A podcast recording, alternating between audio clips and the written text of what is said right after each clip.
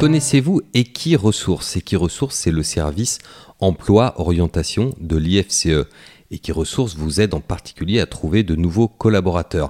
Et pour avoir déjà fait appel à eux dans le cadre d'un recrutement à jour de galop, je peux vous dire que cela fonctionne et qui ressource est là à la fois pour répondre aux besoins des professionnels et pour promouvoir les métiers de la filière cheval et qui ressource surveille le marché de l'emploi et qui ressource mène des études consacrées à notre secteur et qui ressource oriente les employeurs et les candidats et qui ressource organise également le concours de meilleurs apprentis de France. Et c'est Equiresources qui a lancé en octobre 2021 le hashtag le cheval recrute sur les réseaux sociaux. Alors partagez-le largement autour de vous. C'est notre sésame pour l'emploi, c'est notre intérêt à tous, que l'on soit recruteur ou candidat. Sitôt ce podcast écoutez, foncez sur equiresources.fr, vous y trouverez les coordonnées d'Élise David, c'est votre référente et elle est à votre disposition que vous soyez employeur ou candidat à la recherche d'un emploi dans la filière course.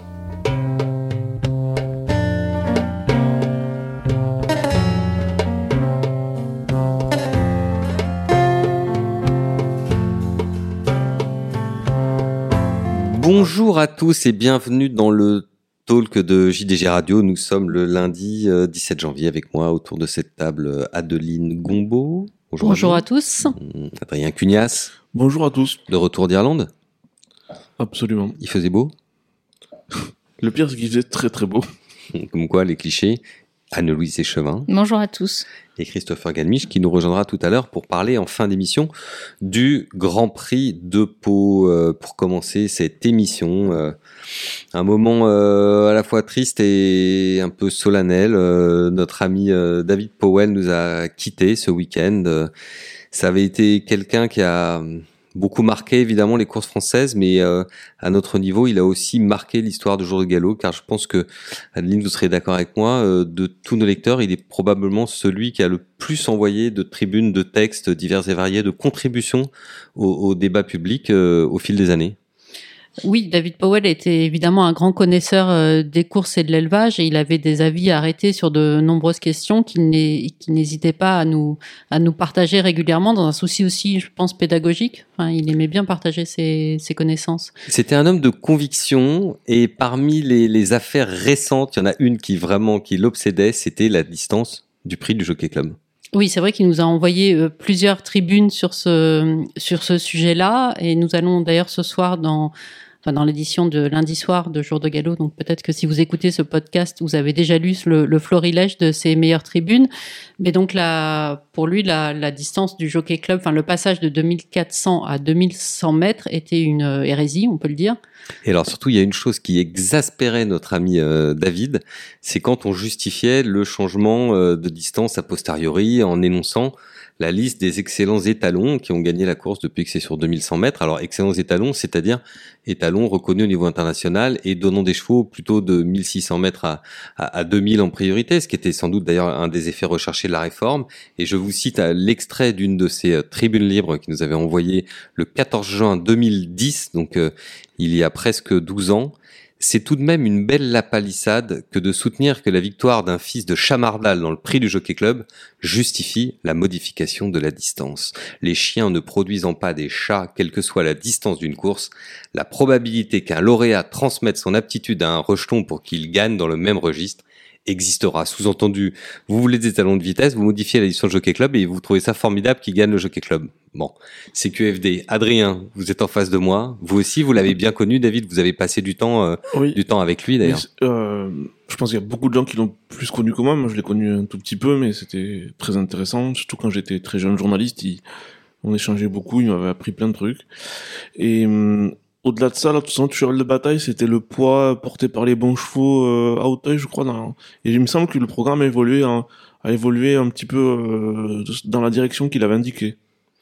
Oui, alors dans les autres euh, dans les autres combats qui lui étaient chers, il y a aussi le combat contre euh, les 35 heures. Euh, Adeline, ça, ça vous a marqué aussi, hein, parce que bah, ça m'a marqué parce que c'est toujours euh, d'actualité. Je rappelle que que la FASEC notamment a fait de l'emploi dans les courses à grande cause en 2022. Et alors là, je vais vous lire un, un passage euh, d'une tribune euh, de David Powell qui nous avait envoyé en 2020. C'est donc assez récent. Mmh.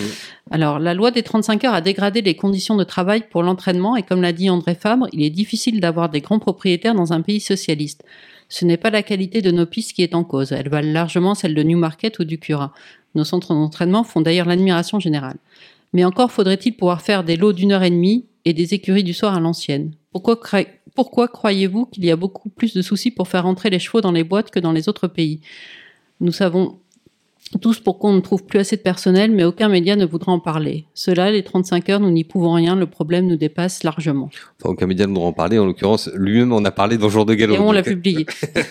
et, et, on l'a publié euh, également, un de ces... Euh, chevaux de bataille, euh, si je puis dire, c'était évidemment l'obstacle et autour de l'obstacle la question du pari hippique, puisque on le sait euh, traditionnellement les enjeux sur l'obstacle sont un peu plus faibles et lui euh, avait une théorie qui était de dire il faut que le, le, le pari hippique reste un pari intelligent et pour cela il écrivait cette fois-ci c'était ben, c'était encore plus récent c'était en avril 2021 il ne faut plus essayer de promouvoir notre sport comme un loisir où tout le monde gagne sans effort et sans risque mais comme un jeu intelligent de compétition où les aléas et notamment les chutes en obstacle font partie des calculs à pondérer. Le PMU se fourvoie sur ce sujet depuis des nombreuses, de nombreuses années. Il aurait été heureux de voir que le PMU est sur la voie de, donner plus d'importance aux jeux qui récompensent euh, l'intelligence. Adrien, vous voulez intervenir? Non, mais je, pense que c'était quelqu'un qui euh, qui était en phase avec les courses parce que avec ce que représente la compétition épique, parce que d'une part c'était quelqu'un qui aimait les chevaux, qui venait de l'équitation, et d'autre part c'était un, je pense pas me tromper en disant que c'était un libéral et, et qui, quelqu'un qui avait la passion de la compétition et je sais qu'il détestait euh, qu'on dise une chose. il détestait qu'on dise quand, quand c'est les chevaux de ses clients gagnaient tout, fallait surtout pas lui dire euh, ah ben laissez-en un peu aux autres. Et il aimait pas ça. Enfin voilà, ça le faisait rire, j'imagine un petit peu aussi, mais dans le sens où là c'est la compétition et c'est le meilleur qui doit gagner quoi. Et, euh, on le connaît aussi comme manager de, de Grande Kazakh et malgré les effectifs importants dont il avait à s'occuper, moi ce qui me ce qui m'a frappé c'est qu'il connaissait il connaissait pardon chaque cheval vraiment de A à Z. Enfin, il tenait des, fiches euh, quasiment au jour le jour sur euh, sur tous les détails qui concernaient un cheval. C'était assez, euh, pour y avoir eu accès, c'était assez impressionnant. Et c'est quand même beau aussi la, longévité de sa clientèle, voilà, de la relation professionnelle qu'il avait avec ses clients, qui était parfois même même même des même des amis. Et je me souviens une fois lui avoir demandé pourquoi est-ce qu'il avait pas essayé de garder un entier pour euh, Bryant un obstacle. Et euh, lui m'avait dit ou il avait répondu publiquement je sais plus euh, parce qu'en fait elle aurait pas le temps d'en profiter. Et, et, honnêtement il faisait vraiment tout euh, comment dire euh, pour pour que ces Kazakhs brillent et tout ça. Et probablement, moi, j'étais assez, c'est ce qui est peut-être le plus impressionnant, c'est la, bonne gestion des effectifs et, notamment, voilà, de, de, des achats de chevaux à l'entraînement. Et par exemple, dans, la dissolution de l'élevage Munir et, et Suède, qui a, qui au final un élevage qui avait bien fonctionné, ça faisait longtemps qu'il leur disait que ça prenait une ampleur trop importante. Il leur disait depuis longtemps, vous avez trop de chevaux, ça va pas. Donc ce que je veux dire, c'est que peut-être aussi c'est quelqu'un qui a duré avec ses clients parce qu'il les a, il a, vraiment géré leurs intérêts en bon père de famille. Alors comme comme tous les intellectuels dignes de ce nom, il aimait combattre les sophismes. On a parlé tout à l'heure de la question du, du Jockey Club. Je laisse à l'appréciation de nos auditeurs le fait de savoir si c'était un sophisme ou non. Hein. Je porte pas de jugement de valeur sur ça, mais pour lui, c'en était un de, de sophisme sur la distance du Jockey Club et également sur la question des, des, des handicaps. Et je vous cite euh, pour ça un dernier extrait d'une de ses tribunes euh, dans Jour de Galop.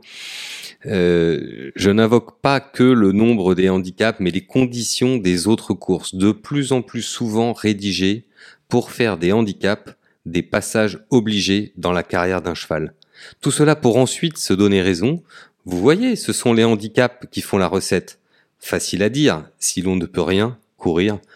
D'autres, voilà, démonstration lumineuse. Moi, je dirais à la fois un homme de cheval, c'est vrai, dans la, dans la pratique quotidienne, mais également un, un intellectuel des courses. Euh, il va beaucoup nous manquer et pour le dire au revoir, on va marquer quelques secondes de silence.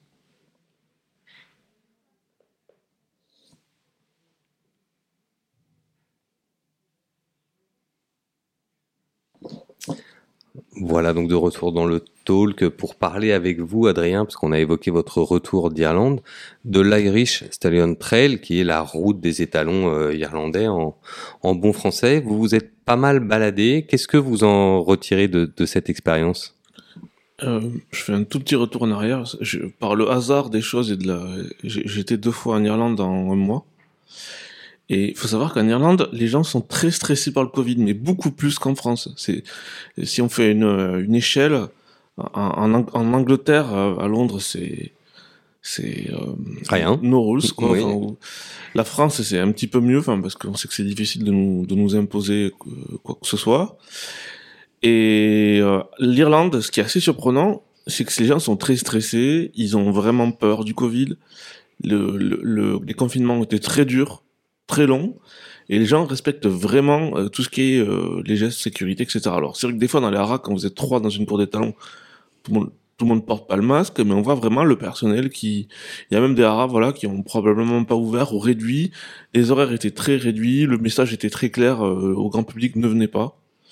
Voilà. Donc ensuite, c'est sûr que c'est, ça vaut vraiment le coup, au moins une fois dans sa vie, de faire cette Irish Stadium Trail et pas que les gros, vers un, petit mix de gros et de et de et de, et de petits haras parce que on voit vraiment le toute la diversité et la et la profondeur de, de l'offre de ce pays-là et on voit qu'il y a les, les, plus grands comme comme la, la ce qu'ils appellent the, grassroots, enfin, je vraiment la, la base des courses, euh, les gens qui font des chevaux de point to point, tout ça. Enfin, c'est assez, euh, c'est assez euh, riche d'enseignements.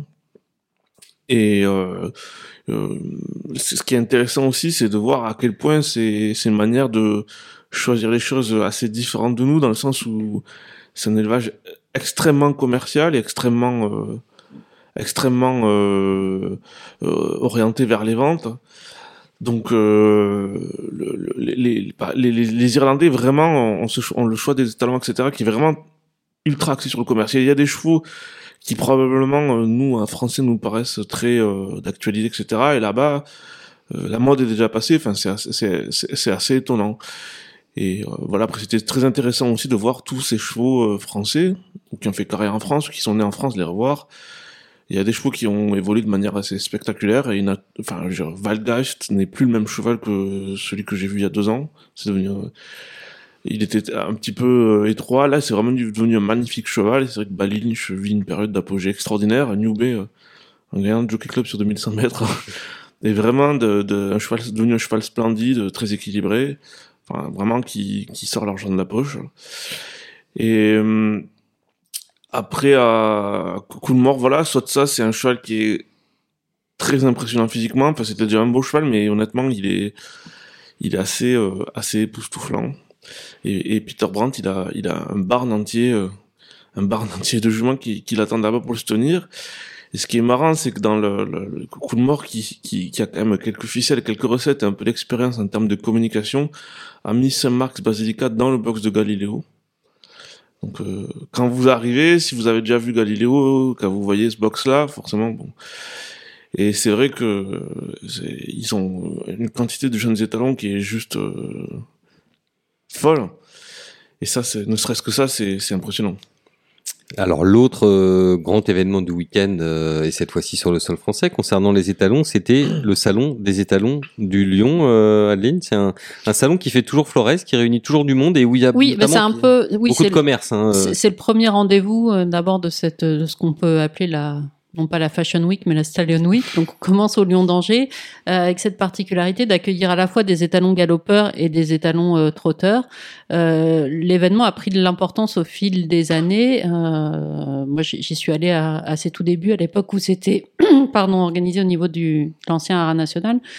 Euh, et maintenant, des, les étalonniers viennent un peu de toute la France. Et alors bon, là évidemment, période Covid, il y avait sûrement un peu moins de monde. Moi, j'y étais pas personnellement, mais il y avait un peu moins de monde que les années, euh, les années euh, pré-Covid, on va dire. Mais il y, avait beaucoup de, enfin, il y a beaucoup d'échanges. je veux dire, le comment dire, le public est très très professionnel. Enfin, ils viennent pas là pour faire pour faire une balade digestive du dimanche, quoi. Enfin, ou du samedi en l'occurrence. J'ai eu un étalonnier il y a une heure au téléphone environ il m'a dit qu'il avait euh, vendu entre 70 et 100 saillies au Salon du Lion. Oui, c'est énorme. C'est énorme. C'est dire le succès de cette manifestation Bah, est par rapport, oui, par rapport à une, euh, une Irish Silent Trail ou un- une route des étalons, enfin, l'avantage, c'est que sur le même lieu, euh, voilà, les étalonniers dé- déplacent leurs étalons. Vous avez plus qu'à être sur le bord du ring et les regarder, les comparer.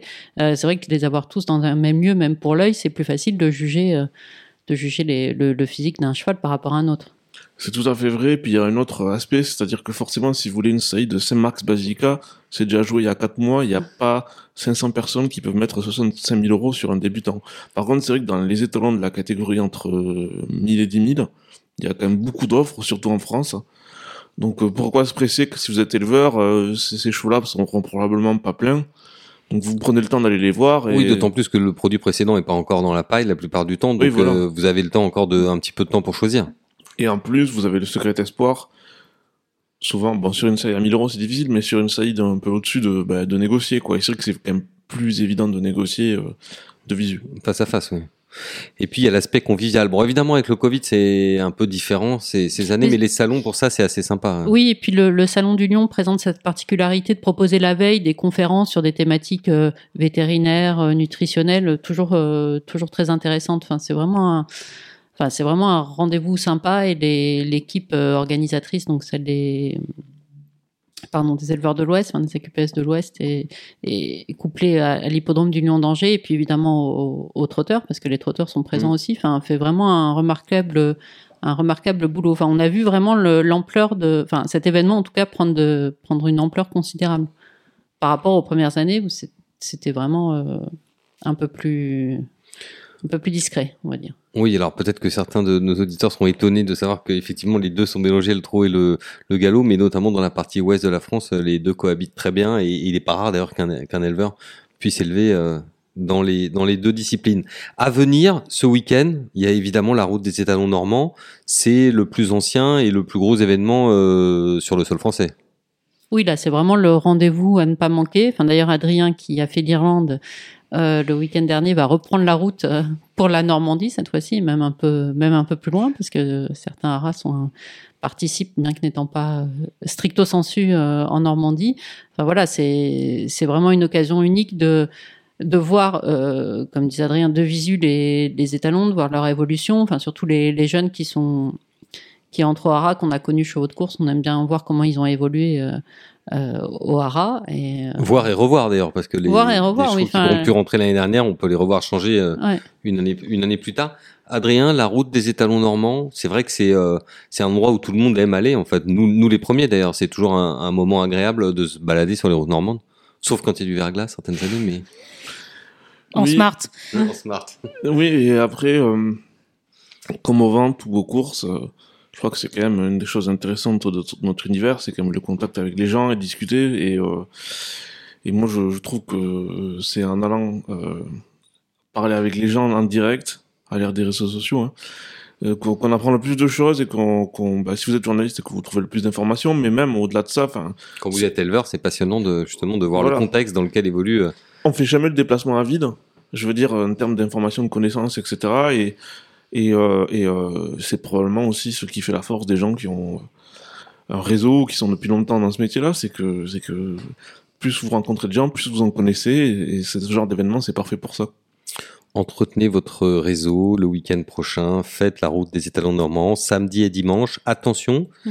vous lirez Jour de Galop cette semaine, certains haras ne seront ouverts que lors d'une des deux journées, certains haras ne sont accessibles que sur rendez-vous pris euh, préalablement par téléphone. Donc euh, lisez bien le petit guide de la route des étalons dans de Galop pour ne pas euh, trouver porte close ou du moins euh, être certain d'être le bienvenu partout et ça sera la meilleure manière de boucler avec succès votre Stallion Week. Alors on change complètement de sujet, Anne-Louis, je me tourne vers vous.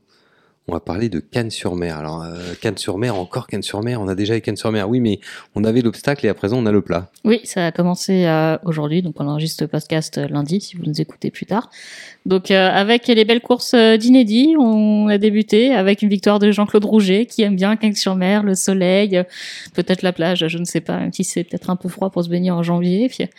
Donc c'est parti pour plusieurs semaines à Cagnes. C'est à la fois, c'est intéressant pour, euh, pour, des- pour un programme, on va dire, alimentaire pour les chevaux avec beaucoup de handicap, etc. Mais il y a quand même aussi euh, des révélations qui sont possibles du côté euh, des jeunes. Donc, euh, Jean-Claude Rouget est habitué, euh, habitué de cela. Et euh, Cagnes-sur-Mer, c'est quand même quelque chose, enfin, c'est particulier en Europe, c'est c'est quelque chose d'assez unique. Je me souviens, je me suis replongée dans un article qui avait été écrit dans le TDN, qu'on avait un peu repris. On avait fait, on avait parlé de Cagnes-sur-Mer des années euh, 80. Donc, euh, moi, je m'en souviens pas personnellement pour différentes raisons. Mais Notamment celle que vous n'étiez pas né, mais Ouais, pas t- enfin une partie j'étais née mais j'étais un peu trop petite pour aller euh, descendre à Cagnes-sur-Mer euh, jouer le handicap de l'Ader.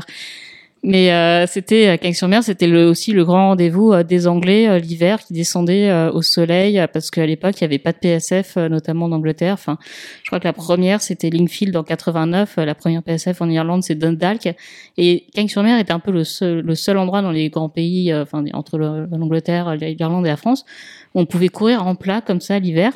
Et John Hammond se souvenait justement et disait euh, est-ce qu'il y avait un autre endroit au monde où c'était possible d'être euh, à la fois de gagner des courses et puis d'être installé sur une terrasse au soleil euh, au bord de la Méditerranée Oui, en c'est mangeant ça. des huîtres. J'allais dire, c'est un peu ça le charme de Cagnes pour avoir fait plusieurs années le meeting de plat. Enfin, c'était au- quand on est au cœur de l'hiver parisien euh, tout gris, on arrive, si on a un peu de chance, on arrive sur la Côte d'Azur. euh, on travaille, mais Bon, déjà, le premier même choc, si Mayol est en face de moi, je dois le dire, on ne travaillait pas non plus de façon super intense. et, euh, Et le cadre était plus sympa que Wolverhampton. Non, ce que je voulais dire, c'est quand on descend de l'avion déjà à Nice, euh, tout autour de la piste, il y a des palmiers. Quand Ouais. on est en plein mois de janvier ou mois de février, déjà, ça fait un choc. hein. On a l'impression d'atterrir dans l'eau en plus vu la situation de l'aéroport. Enfin moi en l'occurrence, je, je faisais Paris-Cagnes en Fiat 500. À l'époque j'étais jeune et courageuse, je le ferai plus.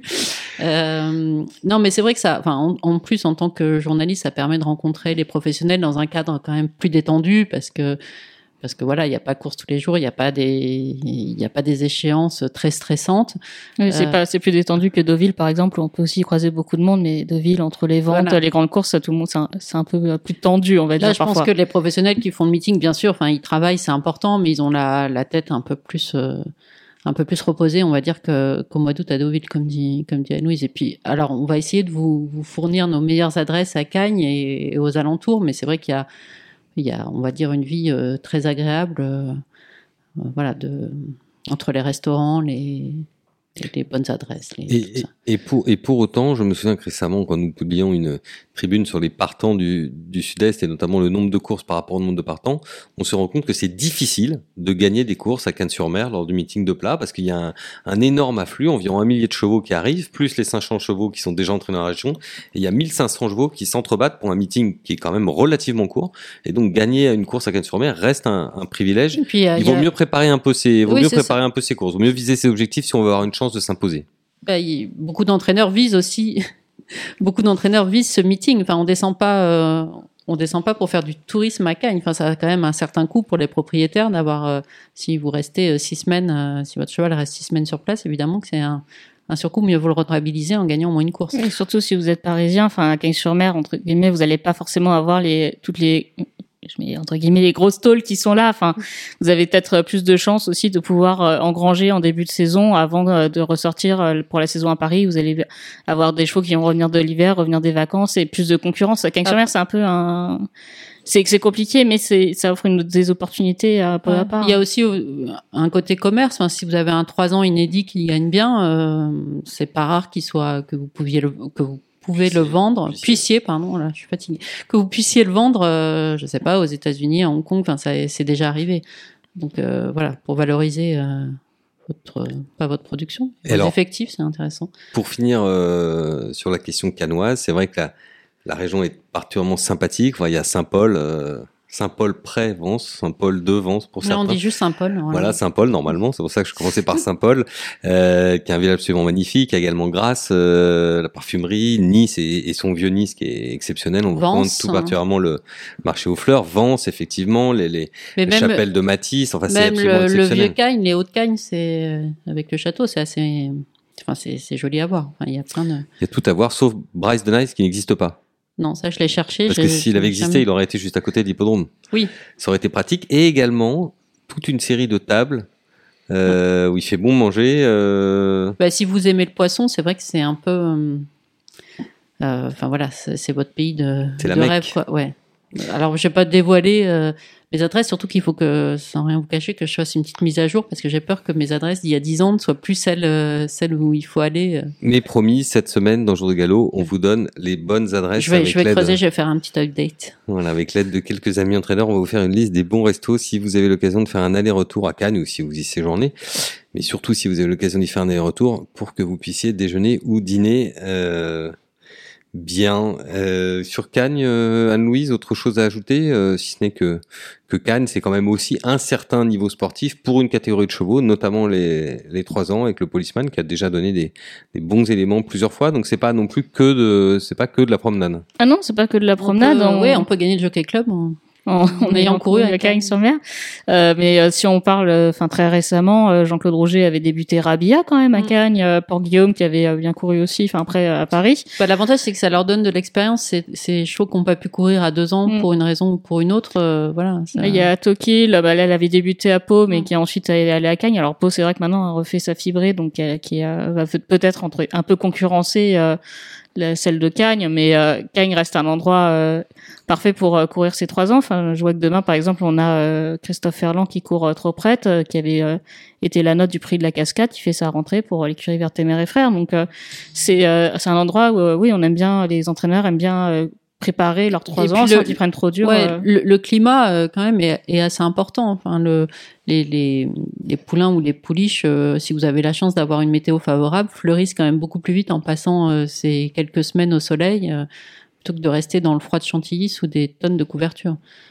Très bien. Anne-Louise, en parlant de la PSF de Pau, vous nous avez donné une transition toute trouvée avec notre ami Christopher, qu'on va rejoindre maintenant pour parler du Grand Prix de Pau après une petite pause.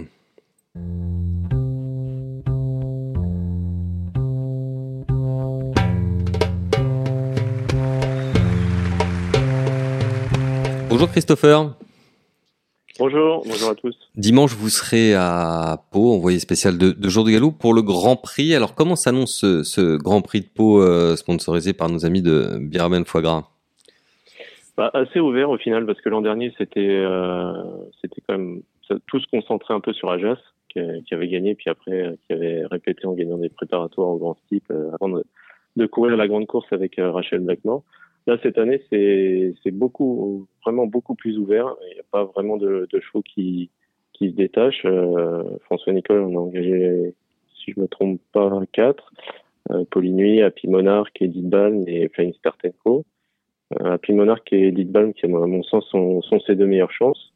Euh, mais moi, je me concentrerai plus sur euh, une jument qui, euh, s'il peut, peut faire des merveilles à Pau, c'est Deo Gracias.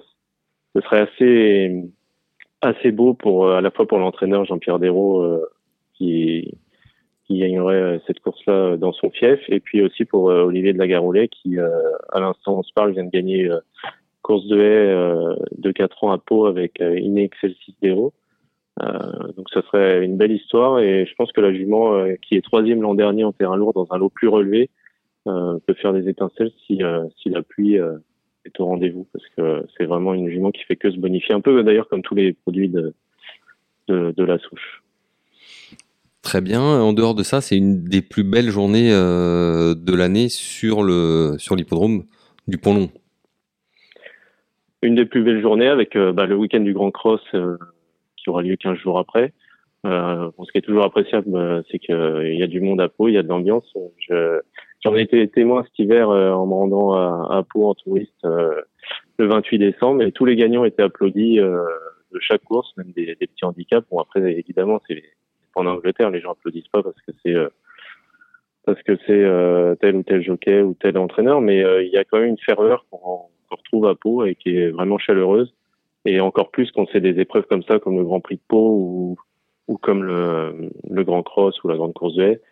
Et, et puis il y a toute une publicité aussi euh, de, la, de la presse régionale pour faire venir du monde. Donc euh, le, tout mis bout à bout, ça fait que euh, généralement on assiste à une, une belle journée avec une belle ambiance. euh, Oui, puis si vous aimez les exploits de jockey, faut venir à Pau parce qu'après Paulin Blot, euh, qui a fait quasiment, euh, je sais plus, 4000 mètres en, en cross euh, sans étrier et quasiment sans selle, on a eu Félix de Gilles qui, qui arrive presque à monter deux chevaux à la fois. Donc, euh, je sais pas ce qui nous attend pour le Grand Prix de Pau, mais euh, voilà, on a hâte.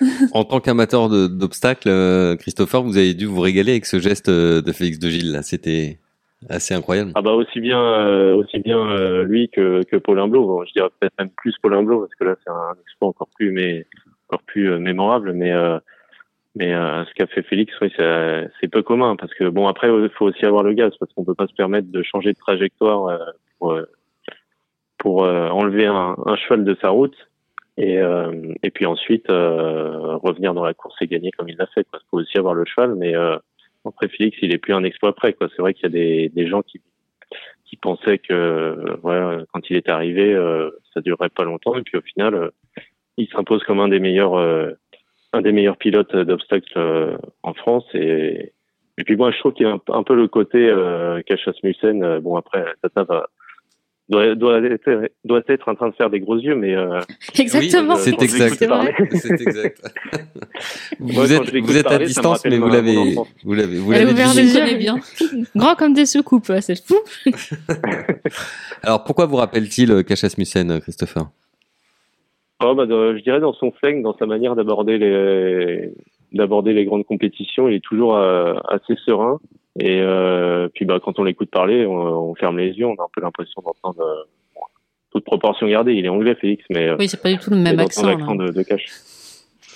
Très bien. moi, je sais pas, ça, me, ça, me rappelle mes jeunes années. Voilà, ça doit être aussi en partie de la nostalgie.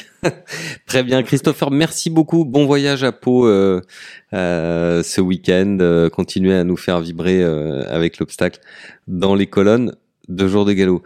Euh, Adeline, euh, on vous retrouve cette semaine avec euh, pas mal d'épisodes d'une série consacrée précisément à la route des, étalons à venir. Oui, parce qu'on a envie que vous profitiez au mieux de ce week-end assez exceptionnel dans l'année. Donc, donc, on va vous fournir tous les jours des informations sur les haras qui ouvrent leurs portes et si oui, comment? Et plus largement, on va aussi s'intéresser à la région Normandie et toutes les opportunités qu'elle offre pour les, les professionnels de la filière hippique et équestre d'ailleurs pourquoi c'est devenu the place to be euh, quand on aime les chevaux en général. Euh, si David Powell avait été avec nous, il nous aurait parlé de la distance Jockey Club. Mais vous, Anne-Louise, on attend de vous que vous prononciez le mot magique, c'est-à-dire le mot Japon. Et là, à mon grand étonnement, quand on a préparé le sommaire de cette émission, vous n'avez pas parlé d'une victoire euh, à Medan avec une consonance japonaise? Oui, bravo à Hiro Shimizu qui a gagné les Cape Verdi avec Pevenslebe, je crois, je sais pas si je le prononce correctement. Et euh, une course dont il avait pris la deuxième place euh, avec euh, Nisrin déjà, donc euh, bravo à lui. C'est la France qui ose, comme disent, quand même dire. Et bravo, bravo à Olivier Pellier aussi qui a monté une super course, oui, hein. qui était le long du rail, s'est décalé à l'extérieur. Il est venu tous les, les les sur le poteau, c'est du grand Magique Pellier. Donc voilà, si, si vous avez Instagram, allez suivre Olivier Pellier sur Instagram, il est assez drôle aussi. Inoxydable, notre ami Olivier, il ne vieillit pas, Anne-Louise. Non, il ne vieillit pas. Et puis, euh, bah, je crois que nos jockeys euh, français euh, continuent de bien réussir à, l'étranger là cet hiver. Je crois que ça se passe pas mal au Qatar pour certains d'entre eux. on a toujours Alexis Badel, Antoine Hamelin qui sont à Hong Kong. Donc, Flavien Prat, bien sûr, aux États-Unis. Donc, c'est pas forcément les grandes courses de plat encore en France, même si on a King sur mer, mais vous pouvez suivre tous les Français à l'international pendant tout l'hiver. Assez amusant euh, de, de suivre tout leur parcours. Merci beaucoup Anne-Louise, euh, merci à tous de nous avoir écoutés. On vous donne rendez-vous en fin de semaine pour un prochain numéro de Rendez-vous avec, avec comme invité spécial Hervé Morin, le président de la région Normandie, qui va nous parler de sa poétique cheval. Ça promet d'être passionnant. Et pour le talk de JDG Radio, rendez-vous la semaine prochaine, lundi 24 janvier. Merci encore et d'ici là, portez-vous bien.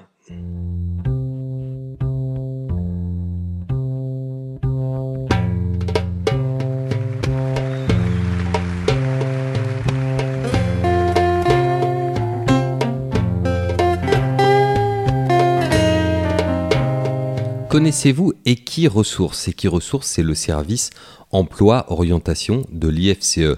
Equiresources vous aide en particulier à trouver de nouveaux collaborateurs. Et pour avoir déjà fait appel à eux dans le cadre d'un recrutement à jour de galop, je peux vous dire que cela fonctionne et qui ressource est là à la fois pour répondre aux besoins des professionnels et pour promouvoir les métiers de la filière cheval et qui ressource surveille le marché de l'emploi et qui ressource mène des études consacrées à notre secteur et qui ressource oriente les employeurs et les candidats Equiresources organise également le concours de meilleurs apprentis de France. Et c'est Equiresources qui a lancé en octobre 2021 le hashtag Le Cheval Recrute sur les réseaux sociaux. Alors partagez-le largement autour de vous. C'est notre sésame pour l'emploi, c'est notre intérêt à tous, que l'on soit recruteur ou candidat sitôt ce podcast écouté, foncez sur equiresources.fr, vous y trouverez les coordonnées d'Élise David, c'est votre référente et elle est à votre disposition que vous soyez employeur ou candidat à la recherche d'un emploi dans la filière course.